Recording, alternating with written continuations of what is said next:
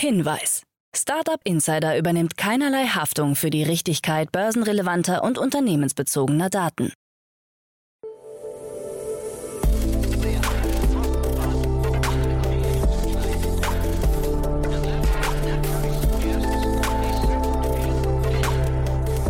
Startup Insider Daily. Morgen Update. Einen wunderschönen guten Morgen, hallo und herzlich willkommen zu Startup Insider Daily am Morgen. Wir haben Donnerstag, den 7. Juli 2022. Mein Name ist Levent Kellele und wie immer gibt's jetzt erst einmal eine Übersicht über unsere heutigen Tagesthemen. Gründerinnen übernehmen Frauenfußballmannschaft. EU-Kommission stellt neue Investitionsagenda vor.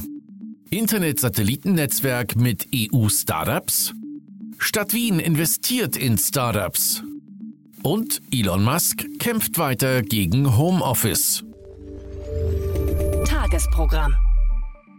Jetzt kommen erst einmal die Hinweise zu unserem heutigen Tagesprogramm für euch. In unserer Vormittagsausgabe sind wir zurück mit unserer Rubrik Investments und Exits, das Format, in dem wir Expertinnen und Experten der Venture Capital Szene einladen und mit ihnen über aktuelle Finanzierungsrunden und Exits sprechen und sie analysieren.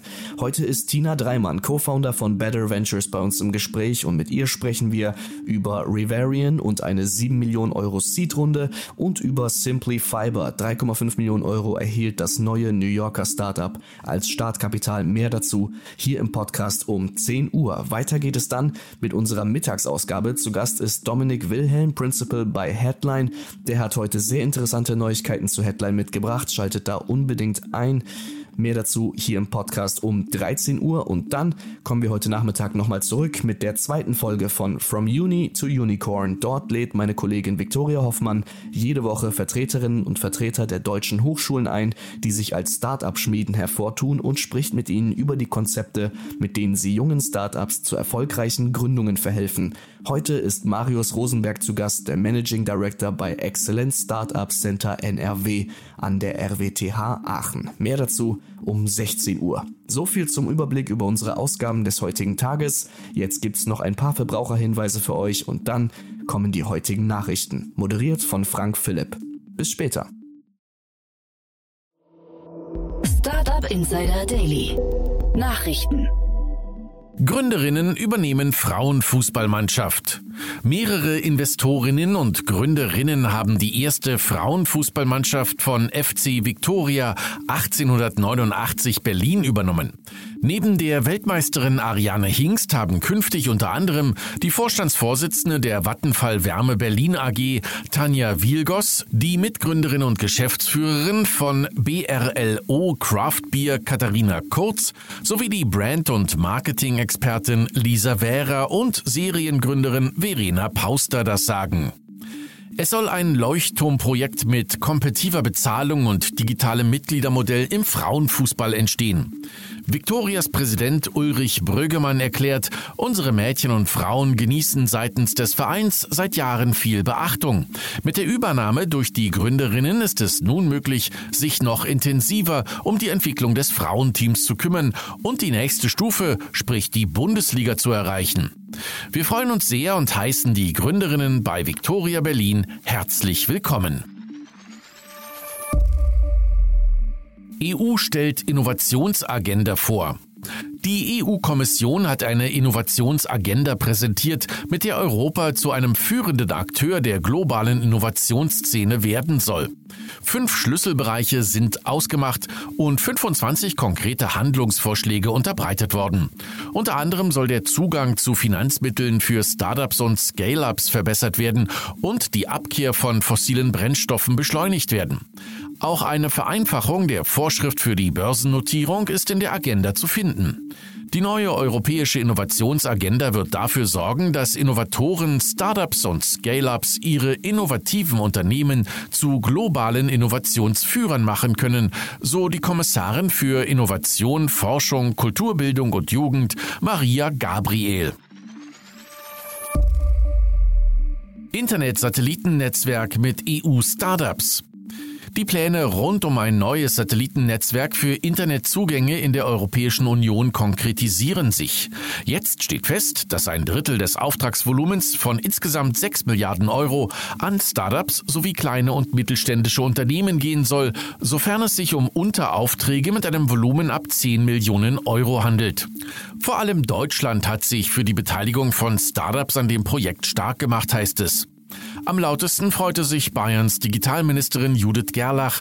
Das ist ein gutes Signal gerade für die bayerische Luft- und Raumfahrtbranche und verwies auf zahlreiche hochinnovative Startups und kleine Unternehmen aus ihrem Bundesland. Stadt Wien investiert in Startups. Über die Stolz auf Wien Beteiligungs GmbH hat sich die Stadt Wien als Teil eines Corona-Hilfspakets an mehreren Startups beteiligt, wie aus einer jetzt veröffentlichten Liste hervorgeht. Demnach besitzt Wien nun unter anderem 12,82 Prozent an MyClubs, einem Online-Marktplatz für Fitnessclubs, sowie 20 Prozent an Andy's Coworking Company GmbH. Auch an der Social Business Helios GmbH hält die Stadt Anteile. Insgesamt wurde in 32 Firmen investiert. Die Beteiligungen belaufen sich auf rund 15 Millionen Euro. Dieser mit schwachem Börsendebüt. Der französische Spotify-Konkurrent Deezer hat über einen Spec einen Börsengang vollzogen. Die Aktie des Musikstreaming-Dienstes fiel am ersten Tag zwischenzeitlich um mehr als 30 Prozent. Am Folgetag ging es erneut um mehr als 18 Prozent nach unten. Die Aktie notiert derzeit bei rund 6 Euro. Dieser wurde im Jahr 2007 gegründet und hat in der Firmengeschichte bislang noch keinen Gewinn erzielt. Dieser gilt somit als weiteres Beispiel dafür, dass der Hunger des Marktes nach unprofitablen Wachstumsunternehmen gestillt und das Börsenumfeld schwieriger geworden ist. Elon Musk kämpft weiter gegen Homeoffice. Laut Berichten der Times of India haben die noch nicht wieder ins Büro zurückgekehrten Tesla-Mitarbeiter eine E-Mail von CEO Elon Musk erhalten. Darin werden sie aufgefordert, in vollem Umfang oder mindestens 40 Stunden pro Woche im Büro zu arbeiten. Übersetzt soll es in der Mail heißen, Sie erhalten diese Mail, weil es keine Aufzeichnungen darüber gibt, dass Sie Ihren Ausweis an mindestens 16 Tagen innerhalb des 30-Tage-Zeitraums, der am 28. Juni endet, benutzt haben, um eine Tesla-Einrichtung zu betreten. Jetzt sollen die Angestellten ihren jeweiligen Vorgesetzten erklären, warum sie weiter abwesend sind. Vor Wochen hatte Musk angekündigt, dass Mitarbeiter zurück ins Büro müssen, da er sonst davon ausgeht, dass sie gekündigt haben. Amazon übernimmt Anteil an Grubhub.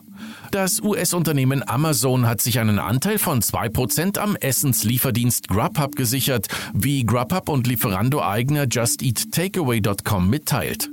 Für die Aktie ging es dadurch im frühen Handel um fast 20% nach oben. Für Kunden von Amazon soll die Beteiligung spürbare Vorteile bringen, zumindest in den USA. Dort erhalten Prime-Mitglieder für ein Jahr eine kostenfreie Mitgliedschaft bei Grubhub, wodurch keine Liefergebühren mehr anfallen, wenn die Essensbestellung 12 Dollar überschreitet. Grubhub-Chef Adam DeWitt zufolge wird dadurch das Geschäft angeschoben. Sollte die Vereinbarung von Erfolg gekrönt sein, kann sich Amazon eine Aufstockung der Beteiligung auf 13 Prozent vorstellen. Schwere Zeiten für Kryptominer. Nach dem massiven Wertverlust von Kryptowährungen kämpfen nicht wenige Mining-Firmen ums Überleben. Unternehmen haben einem Bericht des Kryptoanalysten Arcane Research zufolge über 80 Prozent ihrer Einnahmen seit dem Allzeithoch verloren. Börsennotierte Mining-Konzerne sollen 2021 insgesamt rund 2,16 Milliarden Dollar Schulden aufgenommen haben. Auch die steigenden Energiepreise setzten Kryptominern stark zu, während sich die für Bitcoin Mining benötigte Rechenleistung in nur einem Jahr verdoppelt hat. TikTok schränkt Live-Shopping ein. Der TikTok-Mutterkonzern ByteDance fährt seine Bemühungen rund um das Projekt Live-Shopping in Europa und den USA zurück. Erst vor weniger als einem Jahr hatte TikTok angekündigt, seine Shopping-Angebote deutlich auszuweiten. Tests liefen unter anderem in mehreren asiatischen Ländern, aber auch in Großbritannien. Berichten zufolge ist das Live-Shopping nicht so gut angekommen wie zunächst erhofft. Gegenüber der Financial Times erklärte TikTok-Mutter ByteDance, das Angebot vorerst nicht weiter ausdehnen zu wollen. Man wolle sich stattdessen darauf konzentrieren, das Produkt in Großbritannien erfolgreich zu machen. Die geplante Markteinführung in Deutschland, Frankreich, Italien und Spanien liegt ebenfalls auf Eis. Stranger Things 4 extrem erfolgreich. Die vierte Staffel von Stranger Things hat in 28 Tagen für mehr als eine Milliarde Zuschauerstunden gesorgt. Damit ist Stranger Things die weltweit zweitpopulärste Serie nach Squid Game, das auf 1,65 Milliarden Stunden in 28 Tagen nach Release verweisen kann. Allein die erst kürzlich veröffentlichten Episoden 8 und 9 der vierten Staffel von Stranger Things wurden in wenigen Tagen 221 Millionen Stunden angeschaut. Die ersten sieben Episoden wurden innerhalb von 28 Tagen 930,32 Millionen Stunden angesehen. Ob die Popularität von Stranger Things 4 einen signifikanten Einfluss auf die Abonnentenzahlen von Netflix hat, ist nicht bekannt.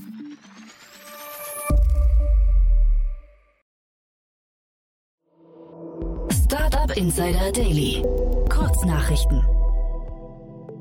Laut Berichten des Manager-Magazins gibt es einen Zitat Manager Exodus bei der Pro7 Sat1 Beteiligung Flaconi. Das Online-Beauty-Unternehmen verliert auf einen Schlag CEO Christoph Honnefelder und COO Benjamin Ludichs.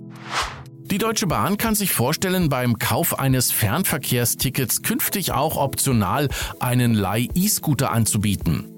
Derzeit werde geprüft, wie relevant ein solches Verkehrsmittel für Kunden ist. Manche Bahnkunden sehen deshalb auf der Website den Hinweis zu einer Umfrage zum Thema. Weitere Details zur Ausgestaltung hat die Bahn aber noch nicht verraten. Das Berliner Fintech N26 reagiert auf die erwartete Zinswende der EZB und will ab Juli keine Negativzinsen mehr erheben. Demnach sind dann auch hohe Einlagen von über 50.000 Euro vom sogenannten Verwahrentgelt von 0,5 Prozent befreit. Nach Three Arrows Capital 3AC meldet nun auch der Kryptohändler Voyager Digital Holdings aus den USA und Kanada Konkurs an. Dies geht aus einem Dokument hervor, das bei einem Gericht im US-Bundesstaat New York eingereicht wurde. Das Unternehmen hatte unter anderem Kryptoassets an Großkunden wie den ebenfalls insolventen Fonds 3AC verborgt. Für Umwelt und Klima ist der drastische Kurseinbruch bei Kryptowährungen wie Bitcoin und Ethereum ein klarer Gewinn. Laut der Plattform Digiconomist ist der Energieverbrauch der Kryptowährungen Bitcoin und Ethereum in den letzten Wochen jeweils um mehr als ein Drittel gesunken. Im Vergleich zum Rekordhoch im letzten Herbst sollen dadurch täglich 150.000 Tonnen CO2 eingespart worden sein. Und das waren die Startup Insider Daily Nachrichten für Donnerstag, den 7. Juli 2022. Startup Insider Daily Nachrichten. Die tägliche Auswahl an Neuigkeiten aus der Technologie- und Startup-Szene.